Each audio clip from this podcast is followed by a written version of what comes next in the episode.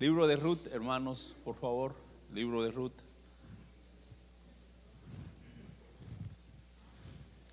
Pastor, ese es el reloj que tiene, ¿verdad?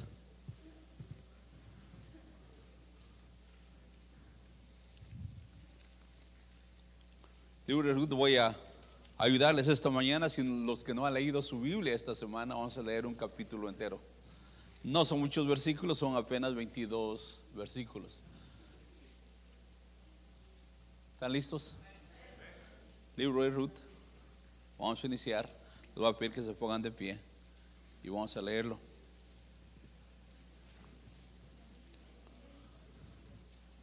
Me ayuda a leer un versículo, yo leo primero, usted el segundo hasta finalizar el capítulo. Son 22 versículos, no más. Dice así, aconteció en los días que gobernaban los jueces que hubo hambre en la tierra y un varón de Belén de Judá fue a morar en los campos de Moab, él y su mujer y dos hijos suyos.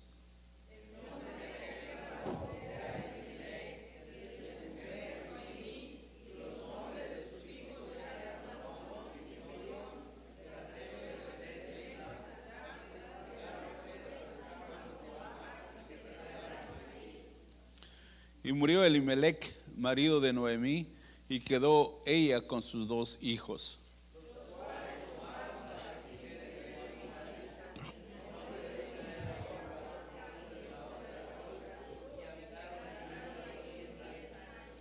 Y murieron también los dos, Malón y Kelión, quedando así la mujer desamparada de sus dos hijos y de su marido.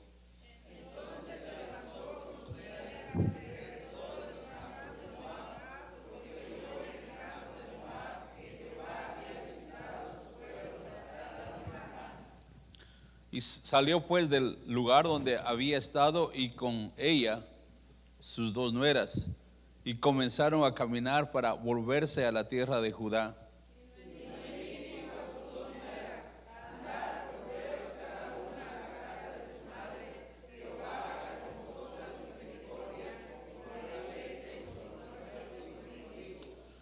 Os conceda Jehová que hayáis descanso, cada una en casa de su marido. Luego las besó y ellas alzaron su voz y oraron.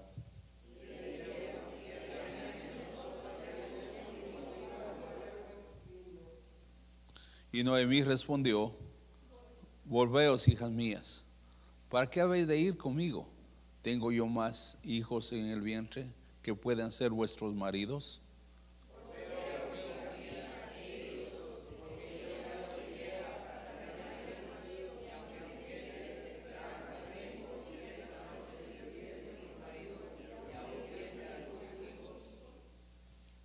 ¿Habíais vosotras de esperarlos hasta que fueran, fuesen grandes? ¿Habíais de quedaros sin casar por amor a ellos? No, hijas mías.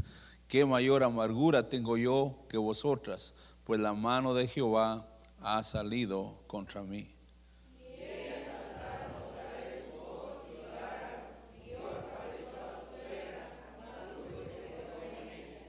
Y Noemí dijo, he aquí tu cuñada se ha vuelto a su pueblo y a sus dioses, vuélvete tú tras ella.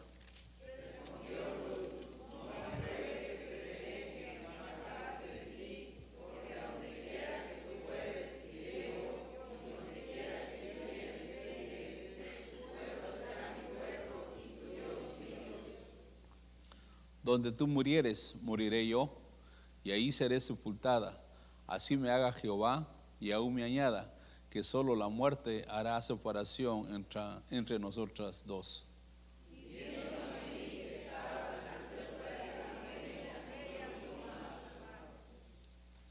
Anduvieron pues ellas dos hasta que llegaron a Belén y aconteció que habiendo entrado en Belén, toda la ciudad se conmovió por causa de ellas y decían, ¿no es esta Noemí?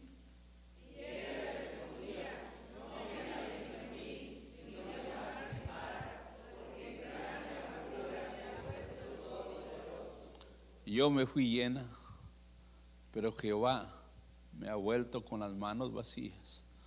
¿Por qué me llamaréis Noemí?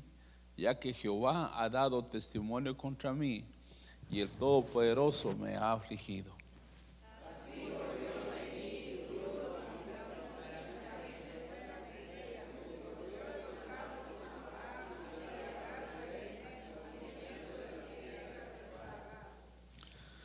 Vamos a orar. Padre Celestial, te doy gracias por cada uno, Señor, de los que están aquí presentes. Quiero que tu palabra, Señor, quede impregnada, quede sellada en cada corazón, Señor. Y que las decisiones que ellos tomen para ti, Señor, la mantengan siempre. Tú eres el único que puede recibir la honra y la gloria de, de nosotros. Pero, Señor, háblale a cada uno de ellos. Úsame, Señor. No soy nadie, Señor. Pero te pido en el nombre de tu Hijo amado que me uses y que sea bendición para los que están acá. Gracias por tu amor y gracias por tu misericordia y por el privilegio que me das, Señor, de ser tu Hijo y por la oportunidad que me das de estar frente a ellos, Señor. Muchas gracias. Gracias, Espíritu Santo. Ayúdame y dame el poder de lo alto para que puedan entender tu palabra, Señor, a través de mis labios pecaminosos. En el nombre de Cristo te pido todo esto, Señor. Amén y amén.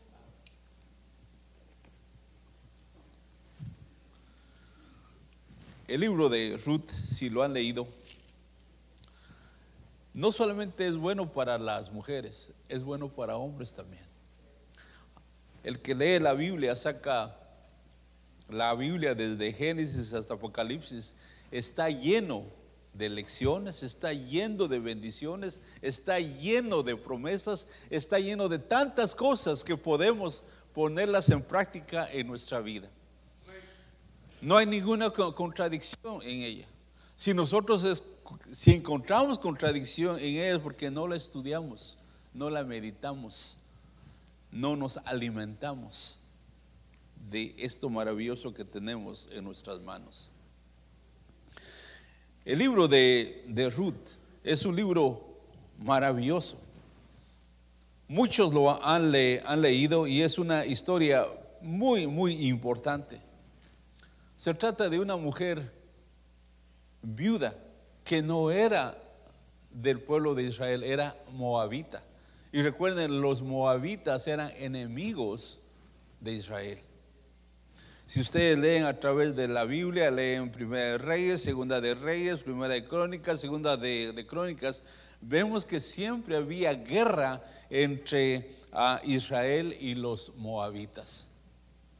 Sin embargo, la historia de Ruth nos dice exactamente cómo Dios puede usar a una persona no israelita como usted y como yo para su honra y para su gloria podemos encontrar tantas cosas ahí buenas que es importante que nosotros lo leamos.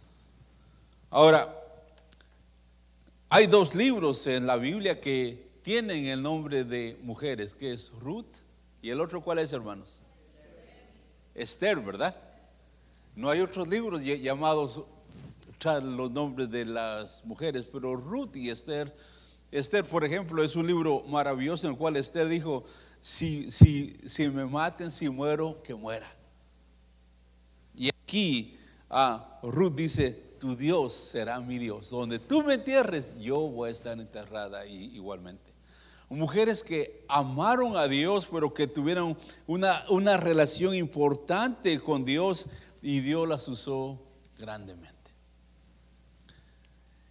Les hice leer todo el capítulo 1 porque la mayor parte de lo que está en el capítulo 1 es lo que narran los, los siguientes capítulos. Pero ah, el libro de Noemí empuja, anima a que las mujeres están tras, tras la mamá, escuchando, digo a las hijas, escuchando, obedeciendo y siguiendo el consejo de mamá. No solamente eso, también ayuda a las nueras a poder tener una buena relación con sus suegras. En esos tiempos muchos no quieren a las suegras, ¿verdad que sí? Ah, hay un pastor que siempre dice, amo a mi suegra, dice, pero cuando está lejos de mí. Sin em- embargo, acá, hermanos, esta Ruth tiene una relación tan íntima con su propia suegra que, que dice así en 1, 16, 17, dice así, dice, respondió Ruth, no me ruegues que te deje y me aparte de ti, porque ando, a donde quiera que tú fueres, iré yo. Y donde quiera que vivieres, viviré. Tu pueblo será mi pueblo y tu Dios mi Dios. Donde tú murieres, moriré yo. Y ahí seré sepultada. Así me haga Jehová y aún me añada que solo la muerte hará separación entre nosotros dos. Si aplicamos esto, hermanos, saliendo un poquito de lo que dice acá, dice esto. Qué buenos son aquellos matrimonios igualmente que el, el hombre y la, la mujer estén juntos, ¿verdad? Hasta que la muerte nos separe y nos una la muerte en, en el cielo. Pero no es así, hermanos. Acá, hermanos, Ruth y Noemí regresan a Judá con las manos vacías. Quizás con la ropa toda rasgada, quizás todas flacas porque no había mucho de comer. Quizás ah, todas diciendo, no tuvimos éxito allá. Murió mi esposo. Murió y, y ahora re- regresamos porque dice la Biblia que escucharon que en Belén Dios estaba diciendo. So, las, las dos re- regresaron y vemos algo importante, como que encontraron a un pariente llamado Boaz, que era el riquillo y que la Biblia lo menciona, en este libro lo menciona como el redentor de esta pareja de Noemí y Ruth. Y hermanos, es algo, no, no solamente eso, sino que también la Biblia en, esta, en este libro nos narra acerca de la redención que el Señor hizo con cada uno de nosotros. Es tan profundo este libro que estudiándolo puede sacar usted muchas cosas importantes para nuestra vida. Les animo a que lo lean. Les animo a que lo lean, a que lo estudien, a que lo, hay, hay partes bien importantes. Ahora, Ruth no viene de una familia riquía, hermanos, de una familia poderosa, de una familia que tenga di- dinero. No viene, hermanos, viene de el pueblo que es enemigo de Israel. Ella no tenía una gran po- posición, sin embargo, llegó a ser viuda y nada está a favor de ella. Sin em- embargo, gracias a Dios que la Biblia la reconoce y llega a ser parte del linaje de nuestro Señor Jesucristo. Y si ustedes leen a través de este li- libros, vamos a ver grandes cosas. Dios no le habló a través de truenos, relámpagos, cosas especiales. ¿Saben qué, hermanos? Algo maravilloso que usted va a encontrar aquí. Ruth se dejó llevar por la voluntad de Dios. Tranquilamente se dejó llevar y por el amor que le tenía a su suegra.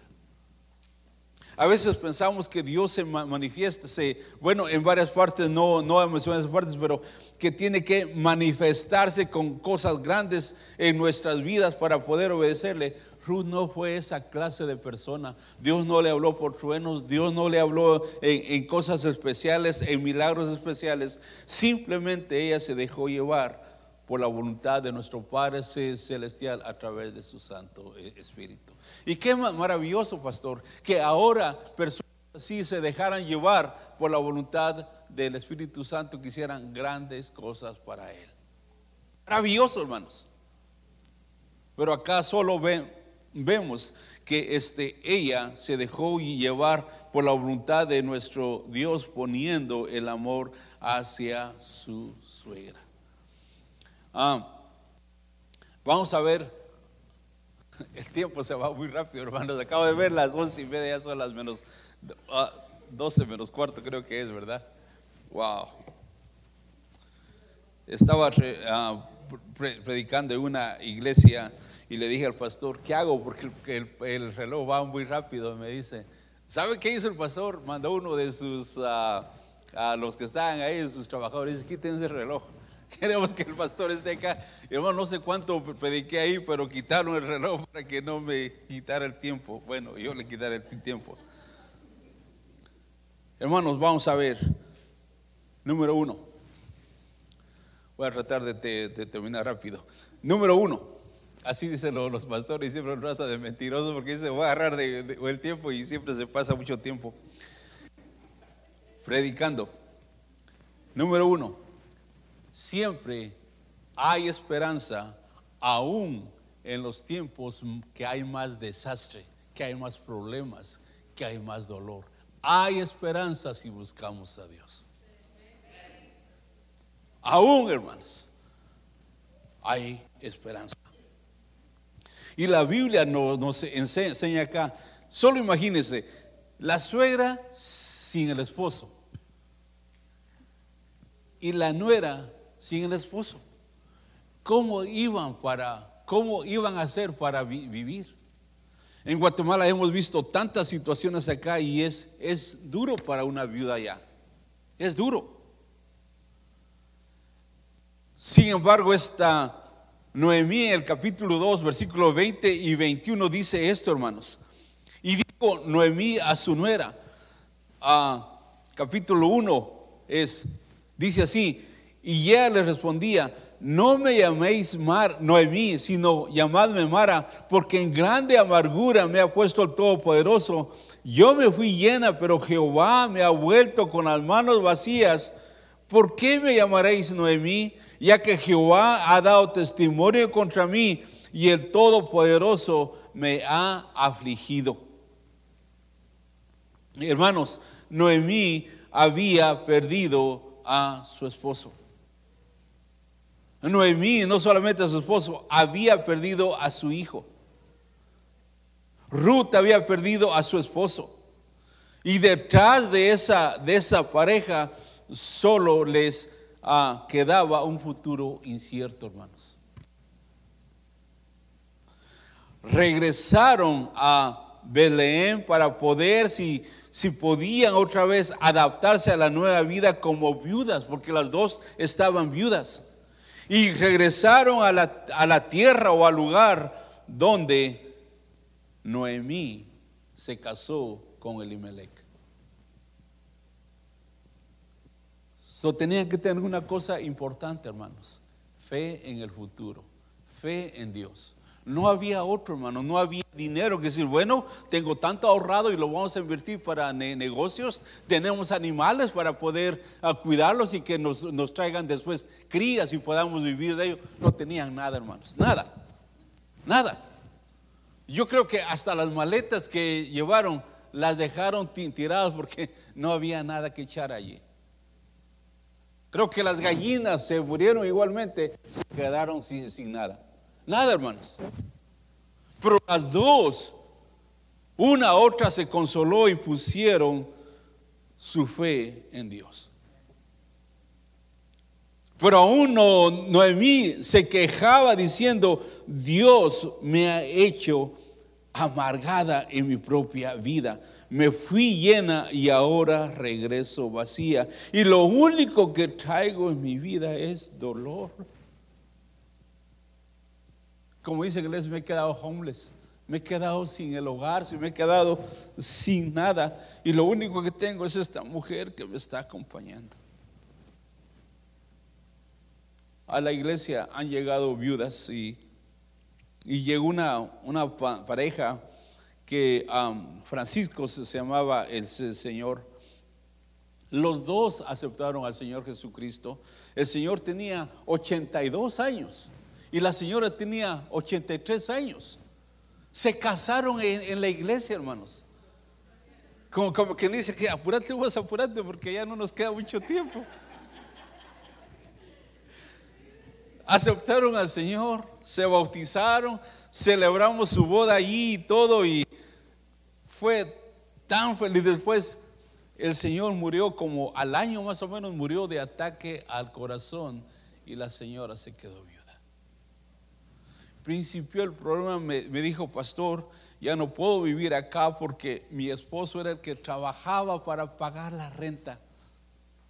Le, le, le pagaba poquito, pero con eso pagaba su renta. Y la señora principió a vivir con sus hijos, pero sus hijos no me la trataron bien. Murió por no tener suficientes alimentos. No estaba allí, pasaba, a veces pasaba, estaba con la hija, a veces estaba con el hijo, tenía hijos bien borrachos y todo, que ni de ellos cuidaban, pero la señora murió por falta de alimentos. Nunca me, dijo a dónde se, iba, siempre andaba de lugar en, lugar. Pero hermanos, esa es la viuda. Eh, digo, esa es la vida de una viuda trae problemas en su vida, en, su vida diaria. Y, hermanos, aquí vemos a, esta pareja viudas que si, sin embargo se aferraron a Dios y dijeron, todo lo que tenía material ha muerto, pero hay, hay todavía esperanza en Dios. Y en Dios vamos a poner nuestra fe. Él es el único que nos puede sacar adelante a pesar de los problemas más dificultosos que tenemos. Él nos va a sacar adelante. ¿Saben qué dice Hebreos 11.1.1? 11.1 dice, fe es la sustancia de las cosas. ¿Qué dice? ¿Saben ese versículo? De las cosas que no se ven. Yo creo que para ellas dos este versículo fue tan importante poner su mirada en cosas que no estaban viendo, pero que Dios se las iba a mostrar si seguían adelante. Hay esperanza, hermanos.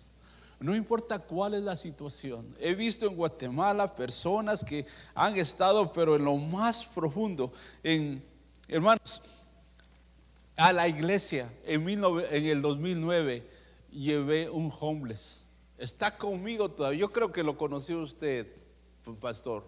Él se llama Tomás, es un americano. Sí, sí, sí lo conoció. Es un homeless. No tenía esperanza, hermanos. Lo encontré en la calle, estaba asistiendo a la iglesia. Fue conmigo y me dice, ¿cree usted que puedo ser útil en Guatemala? yo le digo, sí, pero ahorita no puedo hablar con usted, tengo una reunión. Le digo, ¿podemos reunirnos en una cafetería para poder hablar detalladamente qué es lo que Dios necesita de usted? Y me dijo, sí. Nos, nos reunimos, pastor. Y le dije, una de las primeras cosas que usted tiene que hacer es trabajar. Luego, diezmar y dar a misiones. Luego, aprender un poco de español. Agregarse a una ruta ah, que alcanza hispanos y aprender español. El dinero que le dan, principio a ahorrarlo.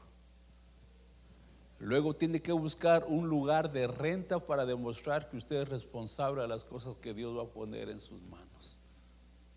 Y por último, tiene que bañarse porque apesta, hermano. ¿Sabe qué me dijo? Usted pide mucho, pero lo voy a hacer. Eso me dijo pastor. Usted pide mucho, pero lo voy a hacer. ¿Saben qué, hermanos? Hace 11, hace años está conmigo allá. No ha sido útil del todo porque tiene miedo a hablar español. Pero está a mi lado. Y mi esposa lo puede decir. Es uno de los, de los hombres más fieles que tengo en la iglesia. No es perfecto. Es como yo, es como ustedes. Pero está ayudándome en la obra. Hace poco inició a dar clases de inglés después del servicio en la tarde. Hermanos, hay esperanza. Hay esperanza en los momentos más difíciles que nosotros tenemos en nuestra vida. No importa dónde haya pasado, no importa qué haya hecho usted, hay esperanza en Dios todavía, hermanos. Hay esperanza en Él. No se sientan desahuciados. Hay esperanza en Él. Número dos. El pasado, hermanos, que nosotros hemos vivido no es lo último. Si Dios nos ha dado vida, no es lo último que hemos estado viviendo. Hay más cosas más adelante, hermano. El pasado no tiene que gobernar nuestra vida, hermanos. Nunca. He visto drogadictos, he visto personas que dicen, ¿cómo es posible? Y una igualmente que yo evangelicé, su nombre es Panuncio Ramírez, había matado cuatro personas y yo fui y le prediqué el evangelio y me dijo, ya no hay esperanza para mí. Ya maté cuatro personas y esto es lo que le dije, sí hay esperanza. Dios puede perdonar sus pecados. Dios puede darle salvación y vida eterna a su alma. Dios puede darle todas las cosas que usted necesita ahorita mismo. Y hermanos, Panuncio Ramírez aceptó al Señor Jesucristo. Le dije al pastor lo que había pasado y la iglesia principió a entrar a la cárcel.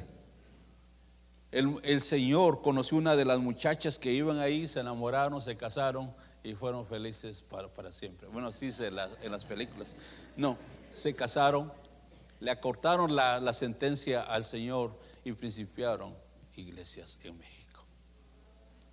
Hay esperanza, hermanos. ¿Cuál es su problema usted que dice, aquí me voy a quedar y ya no hay esperanza para mí? Si hay esperanza, hermanos, sí hay esperanza. El pasado no tiene que gobernar nuestro presente, hermanos. El pasado nos ha servido para agarrar lección y no seguir en ello. Claro, tiene que, si ha sido alcohólico, va a pagar las consecuencias del alcohol. Pero aún a Dios, aún Dios puede redimir su alma. Puede darle lo que usted necesita. Muchos dicen, es que en el pasado hice tal y tal cosa y ahora ya no lo, ya no lo estoy haciendo. En Guatemala he conocido personas que dicen ellas que han sido cristianas y que han hecho grandes cosas para Dios y luego dice, ya no lo estoy haciendo ahora. Le digo, pues el pasado puede ser ahorita. Si hizo grandes cosas para Dios, sígalo haciendo, sígalo haciendo. Dios no solamente gobierna el pasado, es el pasado, el presente y el futuro para nuestras vidas. Hermanos, podemos vivir y que nuestro pasado no sea el destino final para creer en Dios. No, tenemos que seguir adelante. Mi esposa y yo tuvimos siete hijos. Una de mis hijas ha pasado tiene problemas serios con su, con su corazón. Y ¿saben qué dice mi hija Lucy? Así le llamamos Lucy, no es su nombre verdadero, es Tabitha Daniela. Dice Lucy, mami, cada día que viene en mi vida, en la mañana le doy gracias a Dios que es un día nuevo para que dé cosas a mi Señor hermano, con lágrimas en sus ojos, dice, mami, estoy feliz de haber despertado esta mañana. Ella no se fija en lo que tiene, hermanos. Ella sigue adelante. El siguiente, lo siguiente. Haciendo las cosas rectas delante de Dios, siempre demanda de nosotros un sacrificio grande. Siempre, hermanos. Le dijo Noemí a, a Ruth y a la otra muchacha, regrésate, ve a tus dioses, ve a tu pueblo, tus padres te están esperando, vete porque ¿qué puedo hacer yo? Mira, ya no puedo tener hijos, ya murió todo. Además de eso, no pueden esperar tantos años para que yo te pueda dar un hijo y se case con, ustedes. Una dijo, sí, está bien, y regresó a sus dioses. Pero la otra dijo, no, tu Dios será mi Dios. y tu pueblo será mi pueblo. Donde tú murieres, allí voy a estar. ¿Crees tú que, creen ustedes, hermanos, que era fácil la decisión que, que tomó ella? No, hermanos, iba a aguantar hambre. No sabía qué iba a pasar en el futuro. Pero dijo, el Señor va a sacarme adelante. Y dijo, yo voy a ir contigo. No importa lo que pase, yo voy a ir contigo. Y la Biblia dice que las dos agarraron camino. No había trenes en esa época. ¿Cuánto de, distancia?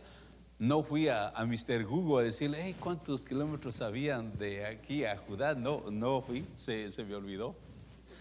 Pero Mr. Hugo sabe todo. Si usted pone su nombre y le pregunta, ¿quién soy yo? También se lo dice. ¿Sí, sabía eso? Ponga su nombre y dice, ¿qué piensa usted de el señor López? Y se le va a decir. Hermanos, Ruth escogió ir con su suegra. No solo quería demostrarle su dedicación, su amor hacia ella, pero también la fe que estaba poniendo en Dios. Siempre las cosas que usted es difícil. Hay un muchacho ah, que yo evangelicé y aceptó al Señor Jesucristo. Ya no, no es un muchacho, es un hombre. Mi esposa y yo fuimos varias veces a su casa, su nombre es Héctor, se lo voy a presentar cuando llegue. Era un alcohólico. Cuando veía en la televisión la cerveza que pasan ahí, dice, pastor, dice, ¿cómo me duele la garganta cuando veo, dice, las cosas ahí, dice. Ay, pastor, dice, ¿cómo sufro? Dice, cuando los amigos me dicen, hey, ¿quieres echarte algo? Ay, hermano, hermano, dice, ¿cómo me cuesta decirle? Y le dije, hermano, si de verdad ama a Dios, tiene que permanecer con Él. Si no quiere a Dios, pues váyase. Pero un día va a cosechar lo que está sembrando. Y hermanos, finalmente el Señor le, le, ayudó a vencer. Es el tesorero de la iglesia. Si quiere dinero, puede ir con él, hermano. Es el tesorero de la iglesia. Es el que me ayuda a ganar almas y que también me ayuda en cositas de construcción que tenemos en el terreno. Y han pasado muchos años y me dijo, Pastor, el Señor ha hecho grandes cosas para mí. He vivido con mi mujer por 25 años. ¿Nos podemos casar? Claro que sí. Se casaron, hermanos. ¿Qué, qué, pasa con, con ellos? Hermanos, hacer las cosas rectas delante de Dios quieren sacrificio. Pero depende de qué tanto ama usted a Dios, qué tanto quiere dejar su pasado, qué tanta fe puede poner en, el Señor para que usted deje su pasado. El pasado ya no le pertenece a ustedes, hermanos. Si vivió a Satanás, pues déjeselo a él, regáleselo. Pero presente es el Señor para usted, el futuro igualmente. Hermanos, compartiendo con otros, relación con Dios, nos trae en nuestro corazón, en nuestra vida, una intimidad con la persona que amamos. Cuando usted mantiene esa relación con Dios, mantiene esa intimidad con Dios. Hermanos, podría decirle algo que solamente yo he experimentado y quizás puedo hablar con el pastor. Cuando usted ora con Dios y el Señor le habla, qué maravilloso es eso, hermanos. Hermano, cuando usted pasa horas hablando con el Señor, el Señor le dice, tienes que hacer esto y y uno quiere seguir más allá y es algo maravilloso cuando usted o cuando está leyendo la palabra del Señor y Dios le habla directamente a usted, las lágrimas se le vienen, Señor. No pensé que esto era lo que tenía que ser. No pensé que esto era lo que, lo que tenía que pensar. No pensé que esto tenía que tenía que predicar. Hermanos, es algo maravilloso. La relación que usted guarda con Dios es algo maravilloso. Y esa fue la relación que esta Ruth tuvo con Noemí. Las dos, las dos estaban sufriendo, las dos compartieron el su sufrimiento, pero también las dos compartieron la gran afección que unía la una hacia la otra. Y eso mismo hicieron que dependieran de Dios. Ahora, ¿qué relación tiene usted con Dios? ¿De verdad lo ama? Siempre le digo a los hermanos en la iglesia, ¿cuántos capítulos de la Biblia leyeron esta semana? ¿De verdad permitieron que Dios les hablara sus vidas? ¿Cuántas horas disfrutaron con Él orándole a Él? Es algo maravilloso eso, hermanos. Muchas personas no les gusta orar. Muchas personas no les gusta leer la Biblia dice que es aburrido. Hermanos, si este libro va a ser el menú principal en nuestra vida cristiana con Dios, ¿por qué no principian a disfrutarlo ya ahora? Es una relación maravillosa. Y hermanos, lo que Dios principia hacer cuando estamos aquí en esta tierra es desarrollar en nosotros esa relación que vamos a tener en el futuro cuando estemos con Él por los siglos de los siglos y que nada nos va a separar. Ni mi esposa me va, me va a separar. Nadie. Debemos de tener esa relación con Dios. Y esa misma relación fue la que disfrutó Ruth con su suegra. El siguiente punto, hermanos. No sabían que iba a venir, que, pero en el futuro Dios puso a este Boaz a que fuera el que redimiera la vida de Ruth. Ruth y, Noemí, dice la, Biblia que ah, este Boaz era el pariente más cercano que ellos tenían y que podía y que tenía el derecho de redimir a Ruth. Vayamos a Hebreos 2.11. Hebreos 2.11, hermanos.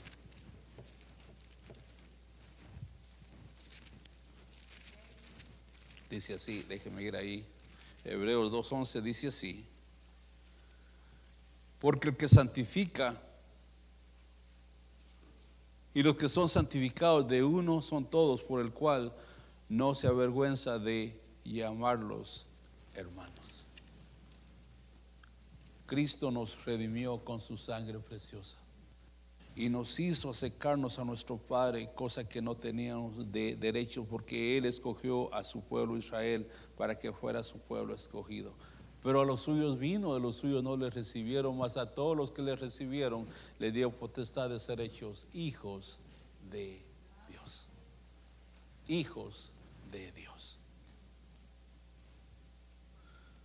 Hermanos, nosotros tenemos que ser la gente que debemos de vivir para Dios, no importa lo que otros piensen. ¿Cuántos pensaron mal de Ruth y Noemí? Muchos, muchos. Esa mujer se fue para allá diciendo que iba a comprar terrenos, diciendo que iba a tener familia y se, la llevó su esposo y... Pero miren cómo viene. Es una limonera ahorita. Miren cómo viene con la ropa sucia, toda rota. Las maletas ni siquiera traen eso. Los zapatos ni siquiera traen buenos zapatos. ¿Cuántos no se preocuparon en la apariencia de Noemí y de Ruth? Pero a ellos les importó poco porque era importante lo que ellos estaban haciendo para su vida.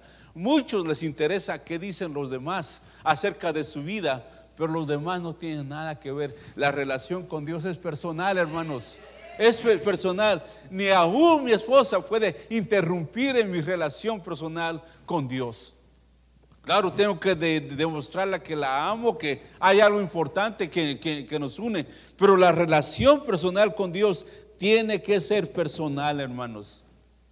Usted va a dar cuenta de sí mismo, no que hicieron los demás con usted, ni qué hizo usted con los demás. Va a dar cuentas qué fue lo que hizo usted con Dios. Y debemos de ser de carácter, de poder alimentar, de poder crecer, de poder sembrar, de poder cosechar lo que Dios tiene en su vida para Él. Y podemos hacerlo, sí, hermanos. Mientras estemos con vida aquí en la tierra, podemos hacerlo. No hay obstáculos.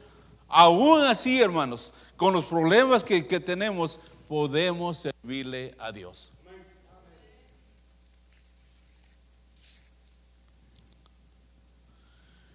Dios está buscando personas que quieran seguir y hacer su propósito en sus vidas.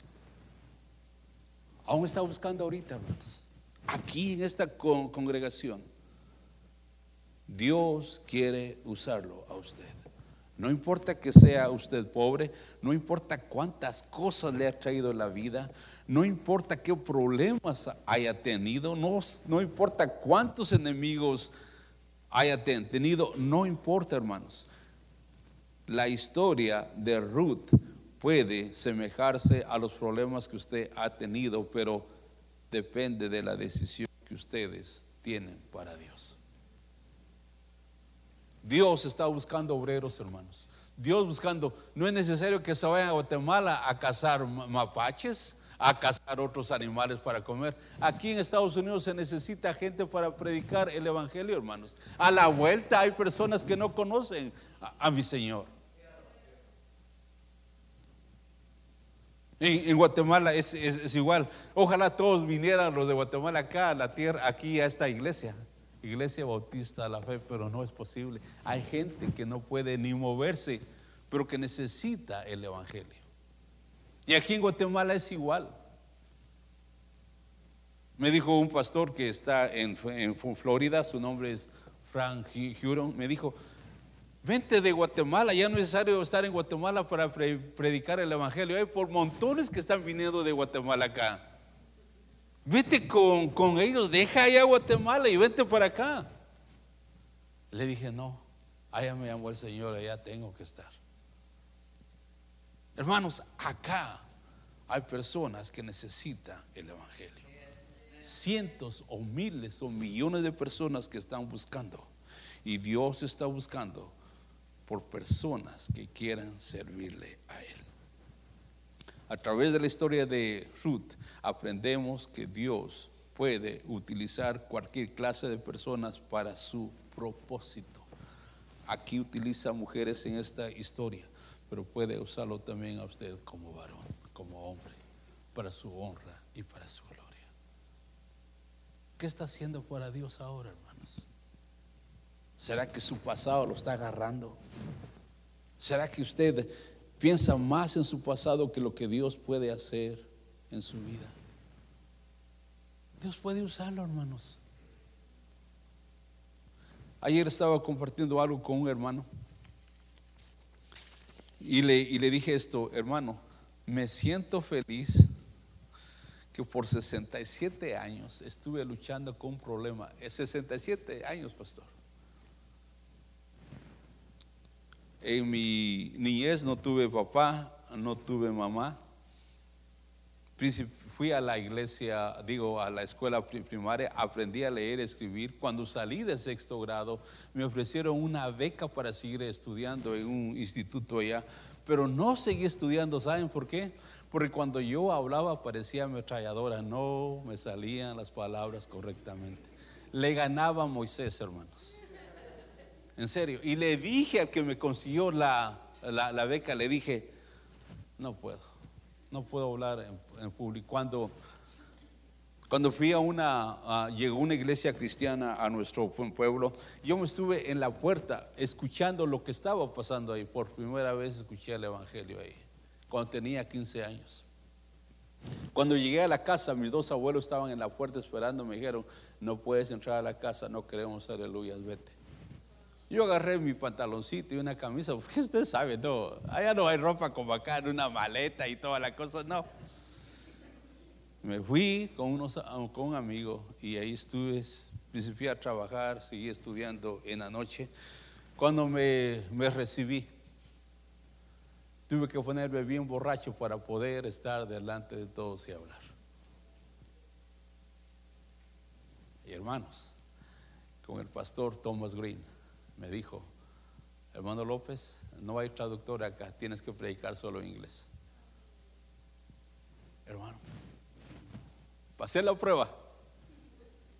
Porque siempre cuando pensaba inglés, eh, allá en la iglesia donde yo estoy, en uh, Indiana, siempre cuando el pastor me, cuando llego ahí, dice, Hermano Ángel López, venga para acá y nos dice qué está pasando en Guatemala. Hermanos, principié a sudar y luego solo hacer el lugar de payaso pasaba enfrente porque ninguna palabra me venía a la boca. Pero vine con el hermano Thomas Green y me dijo, tú vas a predicar. Le digo, este, yo, sí, me dijo, ok. Y el mensaje que les dije esta mañana se lo dije en inglés. No más que ahora lo dije. Pero hermano, por 67 años estuve poniendo problemas no predicar en inglés. Va a ser la prueba. Pero ser cristiano ya tengo más de 35 años, hermanos. Y acepté al Señor Jesús en México. Pero esta mañana yo le hago un recordatorio. ¿Qué es lo que lo está agarrando de su pasado? ¿Qué es lo que usted tiene para no servirle al Señor completamente? Hágalo. El Señor aún está esperando voluntarios. No va a forzarlo, hermanos, pero está esperando voluntarios para que proclamen el Evangelio de su Hijo amado, mi Señor Jesucristo. Así como están, quiero que inclinen sus cabezas. Voy a decirle al pastor que venga con la invitación.